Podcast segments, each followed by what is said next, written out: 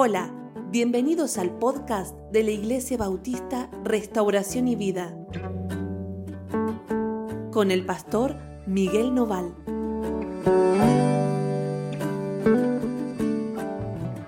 Hola, ¿cómo están queridos? Dios los bendiga mucho. Estamos contentos de estar juntos. Como les digo siempre, vamos a leer hoy nuestro capítulo devocional. Vamos a hacerlo juntos. Génesis 35, versículo 1 al 15 vamos a leer. Así que si tenés tu Biblia, acompáñame en la lectura. Este va a ser el último capítulo o la última parte ¿sí? de este capítulo que leamos acerca de Jacob.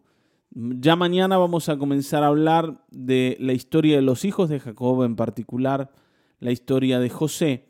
Y, Jacob va a, vamos a mencionarlo, va a ser mencionado, pero eh, hemos llegado como al final en, la reflexión sobre la vida de Jacob en particular. Comenzamos con su nacimiento y ayer veíamos cómo él se había reencontrado con su hermano, había podido solucionar sus problemas con él, había, había lugar para el perdón y para la reconciliación entre ellos. Y ahora vamos a leer cómo Dios vuelve a llamar a Jacob y vuelve a pedirle que regrese a ese lugar de encuentro con Él. ¿Sí? Y esto es algo que también para nosotros va a ser importante hoy porque también nosotros estamos siendo llamados por Dios a responder a lo que Él nos ha dado, nos ha encomendado, nos ha pedido, nos ha confiado, a lo que nos ha llamado a hacer. Si Dios te está llamando a un encuentro con Él, a un nuevo encuentro, si ya los tuviste, si ya un día te encontraste con Dios, es necesario volver a esos lugares. Y si nunca te encontraste con el Señor, hoy es un buen tiempo para hacerlo. Así que vamos a mirar cómo Dios llama a Jacob otra vez. Dijo Dios a Jacob, levántate y sube a Betel y quédate allí y haz allí un altar al Dios que te apareció cuando huías de tu hermano Esaú. Bueno, evidentemente hoy Jacob, en ese momento, donde el Señor lo está volviendo a llamar, ya no es ese que había huido de la presencia de su hermano, ya no es ese que había salido a las apuradas, ya no es ese que tenía un montón de sueños y de cosas por conseguir y conquistar, ya no es ese que arrastraba problemas sin solucionar, ya Jacob había transitado un camino en la vida, con mucho dolor, con mucho sufrimiento, con muchas lágrimas, pero también viendo el respaldo de Dios y, sintiendo ¿no? a Dios a su favor. Era el que había resuelto esa relación que había quedado trabada con su hermano. Era un hombre diferente, era un hombre con una vida eh, ya como, como en pie, ¿sí? un hombre más maduro también. Y en este momento es donde Dios le dice, quiero que vuelvas a ese lugar de encuentro, a ese lugar donde te llamé por primera vez, a ese lugar donde te encontré cuando eras débil, cuando, cuando no tenías nada. Quiero que vuelvas allí. Quiero que me busques allí. Hoy se abre para Jacob una nueva relación con Dios. Y es una relación de adoración. Jacob siempre caminó con Dios y buscó a Dios como en relación a los problemas, a las cosas que había que resolver, a los límites en la vida. Dios estaba allí para salvarle las papas a Jacob, para darle a Jacob lo que Jacob necesitaba, para sostenerlo en los momentos de angustia y de dificultad. Ahí estaba el Señor. Pero ahora que ya todo eso ha pasado, Dios lo está llamando a que Jacob lo mire y le preste atención y se dedique a él, ya no para resolver un problema, sino para entender que Dios sigue esperando que Jacob se entregue completamente y dedique su vida a la adoración y al servicio de Dios. Está bien, el Señor le ha resuelto la vida.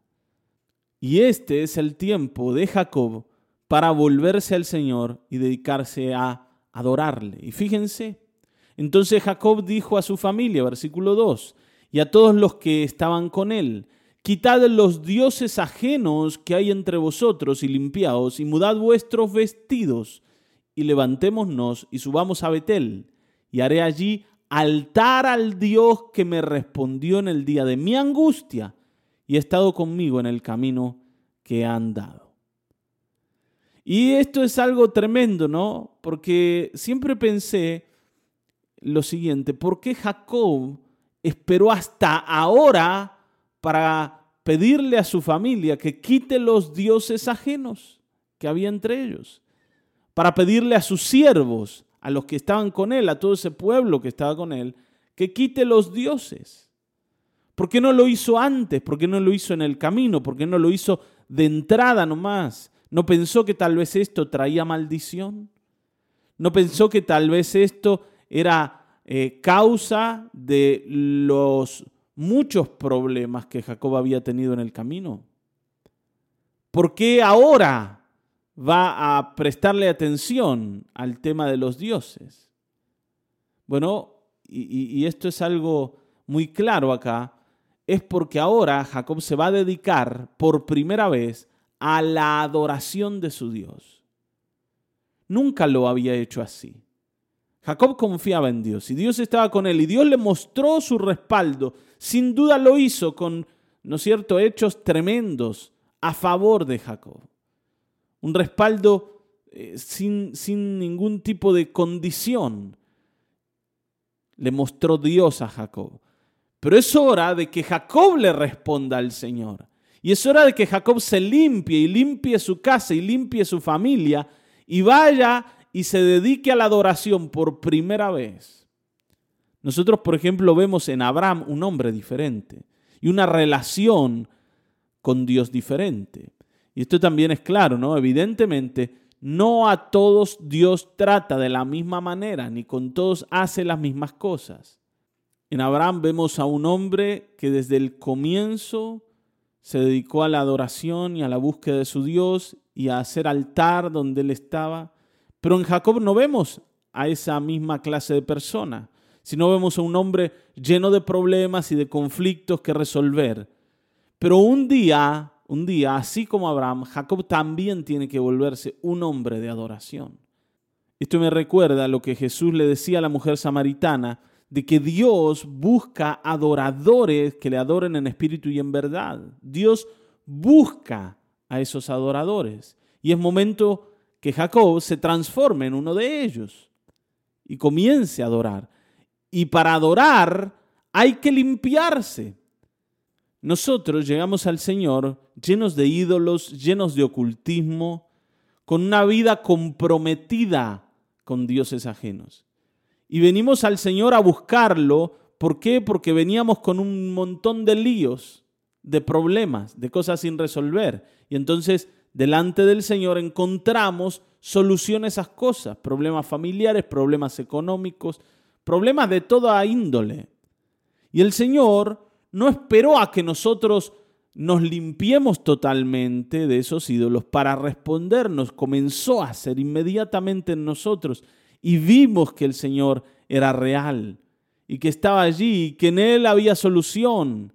Y comenzó a hablarnos de su palabra y comenzó a darnos claridad de la escritura y nos enseñó cómo actuar en un montón de situaciones, pero llega el punto, llega el momento en donde los ídolos del pasado tienen que quedar afuera de mi vida completamente, incluso esos que yo amé, a los que me dediqué.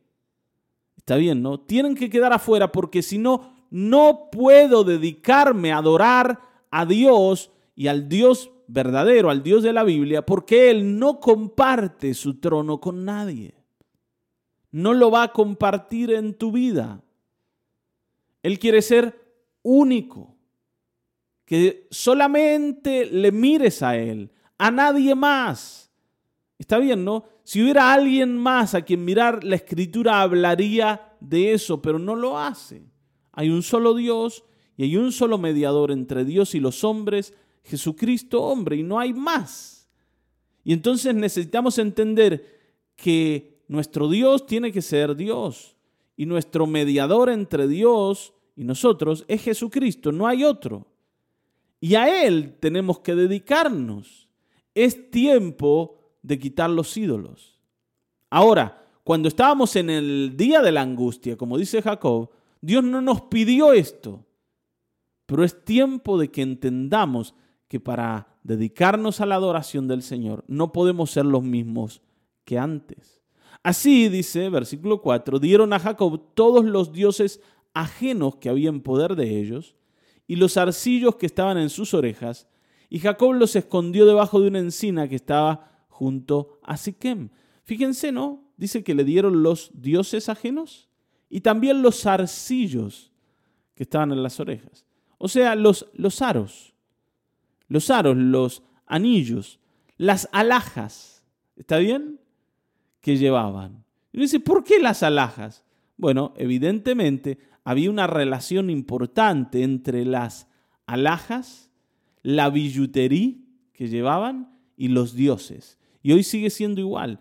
Vos vas a ver que uno de los lugares preferidos de Satanás para colocar sus, sus ídolos en tu vida es el cuello. La gente lleva sus cadenitas, la gente lleva sus amuletos, lleva eh, sus imágenes colgadas en su cuello. Allí es donde están normalmente. Ellos entienden que los zarcillos de oro que tenían en las orejas, ¿sí? esos pendientes, esa billutería que llevaban, tenían que ver con los ídolos y con la limpieza que debían hacer. Está bien, hoy sigue siendo igual. Hoy sigue siendo igual es un elemento favorito de Satanás para esconder allí a esos ídolos y que nosotros los llevemos todo el tiempo a donde vayamos, sobre nosotros. Ahí está esa autoridad espiritual operando en nuestra vida. Por eso siempre te digo, presta atención a lo que llevas colgado, presta atención a lo que tenés en tu casa, presta atención. Porque muchas de estas cosas han sido creadas con un único fin y es el fin de la adoración a los ídolos. Y si no me crees, busca Google, ¿sí? Busca en el navegador, busca en internet y vas a darte cuenta que lo que te digo es así. No necesito explicarte algo que puedes encontrar vos por tus propios medios. Hacelo. Está bien, ¿no? Hacelo. Aquellos que usan amuletos, por ejemplo, ¿sí? y te, marco uno solamente para que después lo busques, busca qué significa el, ¿sí? La cruz de San Benito, esa, esa, que llevan colgadas tantas personas. ¿sí? Me imagino que la conoces. También en anillos. En todo tipo de alhajas está esa cruz. Ese es una, ¿no es cierto? Es un círculo con una cruz al medio y unas letras Búscalo en internet y fíjate lo que significa para que te des cuenta que ese tipo de búsqueda, ese tipo de protección que yo intento tener en mi vida va en contra de Dios y en contra de lo que Dios es. Mira, fíjate, búscalo. ¿eh? Para que no digas, ah, el pastor dijo, no, búscalo vos. Y te vas a dar cuenta de lo que te digo. Dice, y salieron y el terror de Dios estuvo sobre todas las ciudades que había a sus alrededores y no persiguieron a los hijos de Jacob. Cuando ellos se limpian y salen, dice que cayó el temor y el terror de Dios sobre los demás para que ninguno persiguiera a Jacob o se le ocurriera ir detrás de Jacob para quitarle lo que tenía. Dios sigue respaldando a Jacob y ahora de una manera mucho más fuerte y potente.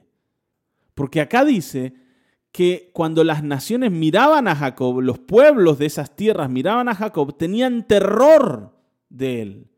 Jacob imponía respeto, se había vuelto poderoso y a los ojos de los demás era una potencia.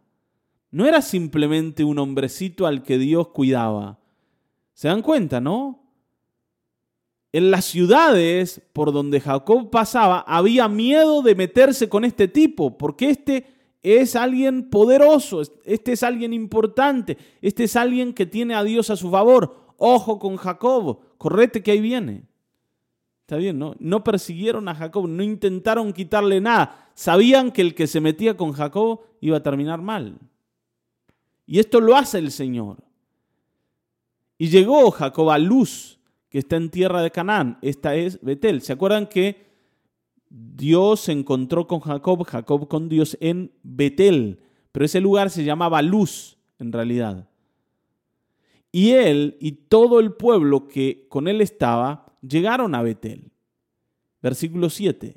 Y edificó allí un altar y llamó al lugar el Betel. O sea, a ese lugar donde él puso el altar lo llamó el Betel, porque allí le había aparecido Dios cuando huía de su hermano. El Betel significa el Dios de Betel. Y es interesante ver que Jacob no adora al Señor por aquello que espera recibir todavía, por algún milagro que espera recibir, por alguna cosa que espera obtener de Dios, sino que adora a Dios por aquello que ya había recibido, que Dios ya le había dado. Y esto es así, nuestra adoración está basada en dos cosas básicamente. Primero, en quién es Dios, Dios es Dios y por ser quien es merece adoración. Y segundo, por aquello que Él ha hecho con nosotros en Cristo Jesús. No adoramos a Dios por aquello que nos pueda dar o porque esperamos recibir algo de Él como si tuviéramos que adorar a Dios para que Él nos dé algo a cambio, también un premio por la adoración, sino por aquello que Dios ya hizo. Yo adoro al Señor porque Él me ha salvado, no porque me, ¿no es cierto? No porque necesito que me salve, sino porque Él ya lo ha hecho en mí. Adoramos al Señor porque Él nos ha perdonado, adoramos al Señor porque Él nos ha mostrado el camino, adoramos al Señor porque nos ha encontrado en la angustia y nos ha sacado de allí. Adoramos al Señor. Y para eso hay que tener buena memoria. Hay personas que por estar tan pendientes de lo que no tienen y esperan recibir, nunca reparan en aquello que ya recibieron de Dios y nunca se dedican a bendecir al Señor, sino que solamente se dedican a quejarse. Porque aunque sí, Dios me salvó un día, aunque sí, un día me perdonó, todavía no me ha bendecido, todavía no me ha dado el auto cero kilómetro, todavía no me ha dado la casa, todavía no me ha sanado de determinada enfermedad, todavía no solucionó los problemas con mi esposo, con mi esposa, con mis hijos. Dios todavía tiene mucho por hacer en mi vida, ¿eh? Que no se piense que así nomás lo voy a adorar. Todavía faltan cositas. Yo espero mucho más del Señor. ¿No lo hacemos así nosotros? Sí, claro que sí. Ahora alguno dirá, no, bueno, pero yo no, no le hablo así al Señor. Bueno, está bien, yo estoy exagerando un poquito las cosas, pero para que entendamos que el día en que yo decido, por ejemplo, dejar de orar, o dejar de leer la Biblia, o dejar de mirar el culto, porque el Señor a mí no me responde, o porque el Señor no me dio lo que le pedí, o porque todavía los problemas en casa no se solucionaron, yo estoy haciendo esto. Yo estoy pidiéndole al Señor que haga algo y si no lo hace, lo castigo ignorándolo. Ojo, porque nosotros somos expertos en esto. Enseguida nos ofendemos. ¿Por qué? Porque Dios no me cumple los deseos. ¿Y por qué debería cumplírmelos? Está bien, ¿no? ¿Por qué debería darme favor cuando en realidad yo no me dedico a Él? Hermanos, el Señor ya te ha bendecido, no es que necesita bendecirte, te ha bendecido te ha salvado. Adoralo, bendecilo, levanta tu voz, reconocelo. Él es merecedor de ese reconocimiento, merecedor de esa adoración. ¿Está bien? ¿Te das cuenta? Jacob está recordando los días en, donde él huía del hermano. Y está diciendo, ahí estuvo Dios conmigo. Cuando yo estaba en angustia, cuando la pasaba mal, Dios me sostuvo. Yo lo adoro hoy. Amén. Ahora, estos tiempos de adoración también son tiempos, muchas veces, de problemas y de dolores. Y yo a veces tengo que dedicarme a adorar a Dios por lo que ha hecho conmigo, pero estoy atravesando momentos difíciles y duros. Por eso digo, no, no esperemos que el Señor nos dé, ¿no es cierto?, bendición tras bendición.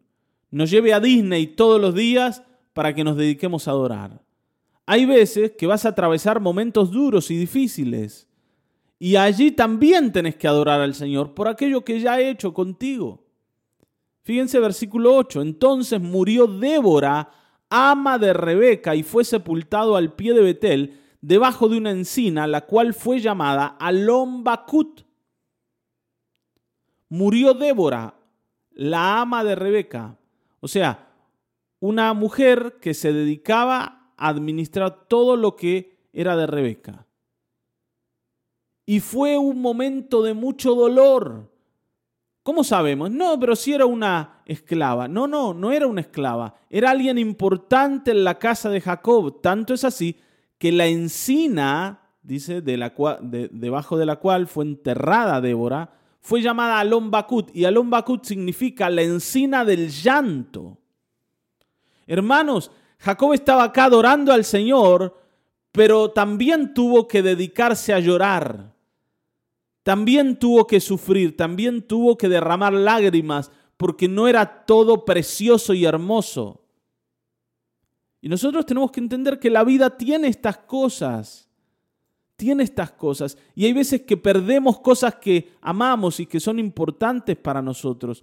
Pero ninguna de ellas tiene que apartar nuestra mirada del Dios al que debemos adorar.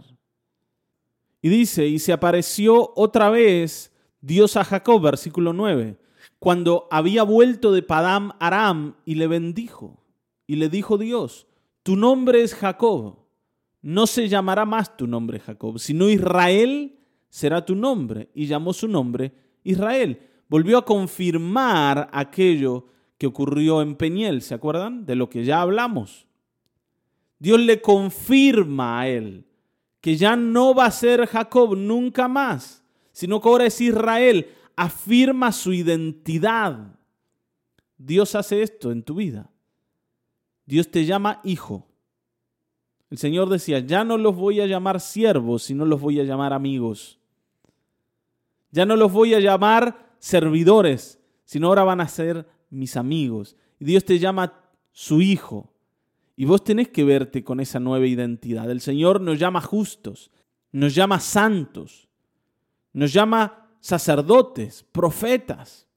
Él dice, ustedes son pueblo adquirido por Dios, una nación santa. Está bien, ¿no? Esa identidad debe ser la que ahora nosotros tomemos para vivir la vida. No desde un pedestal, porque alguno dice, ah, pero ¿qué? Ahora nos vamos a convertir en esas personas, los, los elegidos, los mejores de los mejores, los más campeones. No, no, no, no se trata de eso. Frente a las personas seguimos siendo iguales o deberíamos estar incluso más humillados todavía. Pero sabemos que delante de Dios ya no somos los que éramos antes, los fracasados, está bien, ¿no? Los que no se pueden levantar, los que no logran nada, los que viven de mal en peor. Ahora somos otras personas. Y esto lo ha hecho el Señor, no es algo tampoco nuestro para que nos enorgullezcamos de eso. Simplemente tenemos que saber quiénes somos delante de Él. Nunca más se va a llamar tu nombre Jacob, sino Israel. Y así como a Jacob, Dios también te trata a vos y me trata a mí no como lo que somos, no como los pecadores que fuimos tampoco, sino como lo que vamos a hacer. Dios nos mira a nosotros y ve a Cristo. Dios ve en nosotros a alguien agradable, a hijos agradables. Aunque todavía tenemos mucho de nuestra propia humanidad, pero estamos caminando hacia ese día en donde vamos a ser totalmente parecidos a nuestro Señor. Y esa es nuestra meta y ese es nuestro objetivo parecernos a Cristo. ¿Está bien? Y fíjense que sigue diciendo el Señor a, Jacob, dice, también le dijo Dios, versículo 11, yo soy el Dios omnipotente, crece y multiplícate, una nación y un conjunto de naciones procederán de ti y reyes saldrán de tus lomos. La tierra que he dado a Abraham y a Isaac te la daré a ti, a tu descendencia, después de ti daré la tierra. ¿Está bien? Y se fue Dios del lugar en donde había hablado con él. Y Dios después de afirmar en Jacob esa nueva identidad va a repetirle estas promesas que antes le dio a Abraham y ahora son para él. Transformarlo en una nación, darle la tierra en la que mora a él y a su descendencia y cumplir con él todo el plan que desde Abraham hasta ese momento había llevado adelante el Señor. La bendición y las promesas son para Jacob y son para sus hijos. Y Jacob dice, erigió una señal en el lugar donde había hablado con él, una señal de piedra, y derramó sobre ella libación y echó sobre ella aceite, y llamó Jacob el nombre de aquel lugar donde Dios había hablado con él, Betel. Y terminamos diciendo que Jacob levanta una señal, levanta un monumento de piedra, como un recordatorio de todo lo que Dios ha hecho con él y de todo lo que Dios quiere hacer con los que vienen. Una nueva identidad, un nuevo camino en la vida, una nueva relación con Dios, para él y para su familia están representadas allí en ese monumento. Cada vez que pasen por el camino lo van a recordar. Van a saber que antes no era para ellos, pero ahora es para ellos. Van a recordar que antes estaban en angustias, pero Dios los ha sacado de allí y les ha dado un nuevo futuro, un nuevo camino. De la misma manera, la cruz para nosotros es la señal de esto, de que estábamos perdidos, pero ahora hemos sido encontrados, de que éramos esclavos del pecado, pero ahora hemos sido libres, de que éramos, como dice la escritura, extranjeros y advenedizos, pero ahora somos parte de la familia de Dios. La cruz nos recuerda todo lo que Dios hizo en nosotros y todo lo que Dios va a hacer en nosotros. Y nosotros debemos mirar la cruz todos los días para no olvidarnos y no desviarnos a ningún otro lado y estar siempre orientados en el camino correcto. Amén, queridos. Acabemos un hombre dedicado a la adoración ahora. Un hombre que recuerda lo que Dios ha hecho con él, un hombre con una nueva identidad y con un nombre nuevo, y una persona que ya no es más la que era. Identifiquémonos con Jacob y busquemos al Señor para que Él haga con nosotros de la misma manera. Padre Celestial, gracias por este tiempo, gracias Señor por tu palabra, por esta historia de Jacob que nos ha tocado, que nos ha hecho mirarte, que nos ha recordado nuestra propia historia. Señor, afirma en nosotros todo lo que Cristo hizo en la cruz, que también vivamos nuestra historia contigo y podamos vivir así como Jacob esta, esta nueva identidad y este cambio de camino que necesitamos hoy. Gracias, amado Dios, que Cristo sea formado en cada uno de nosotros y crezcamos a la luz de tu palabra. En el nombre de Cristo Jesús. Amén, amén, amén. Hasta aquí hemos llegado. Nos volveremos a encontrar en el próximo episodio de Mañanas de Restauración y Vida. Dios te bendiga.